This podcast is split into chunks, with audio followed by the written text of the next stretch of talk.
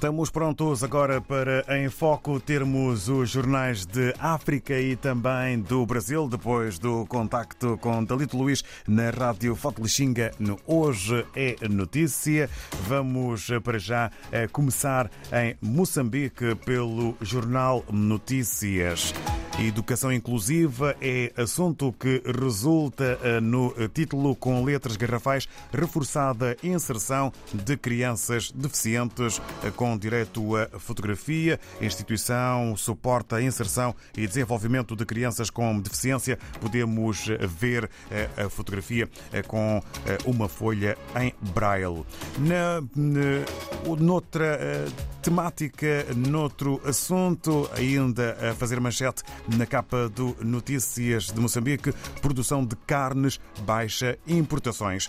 E para descongestionar Nacional 4, transporte de minérios deve ser via ferroviária.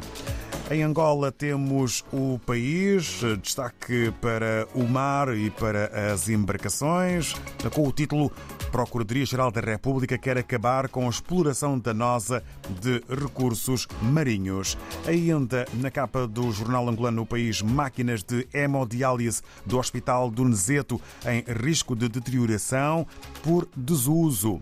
E este ano, Angola acolhe a Assembleia Interparlamentar sobre Juventude e Igualdade de Género. Fazemos uma passagem por eh, São Tomé e Príncipe, de acordo com a agência STP Press, delegada do Centro de Saúde de Água Grande, garante estarem criadas condições eh, para o funcionamento 24 horas por dia.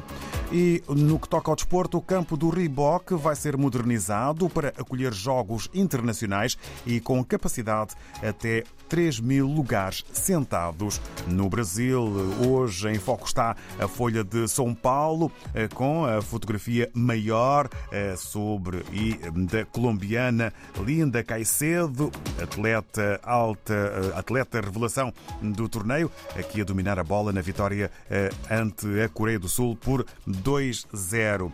Também se escreve na Folha de São Paulo sobre a Copa 2023. Brasil confiante está entre as seleções que empolgaram na primeira rodada. Letras garrafais para a política de governação. Governo cede e revê regras de recuperação para Estados. Medidas a serem anunciadas hoje prometem maior flexibilidade e aumentam o prazo de participação. Tudo para ler na capa do jornal brasileiro Folha de São Paulo. Regressamos à África e, eh, para já, na Guiné-Bissau, eh, temos o Democrata eh, com título para a escola, ano letivo 2023-2024. O governo anuncia abertura de concurso público de contratação de professores.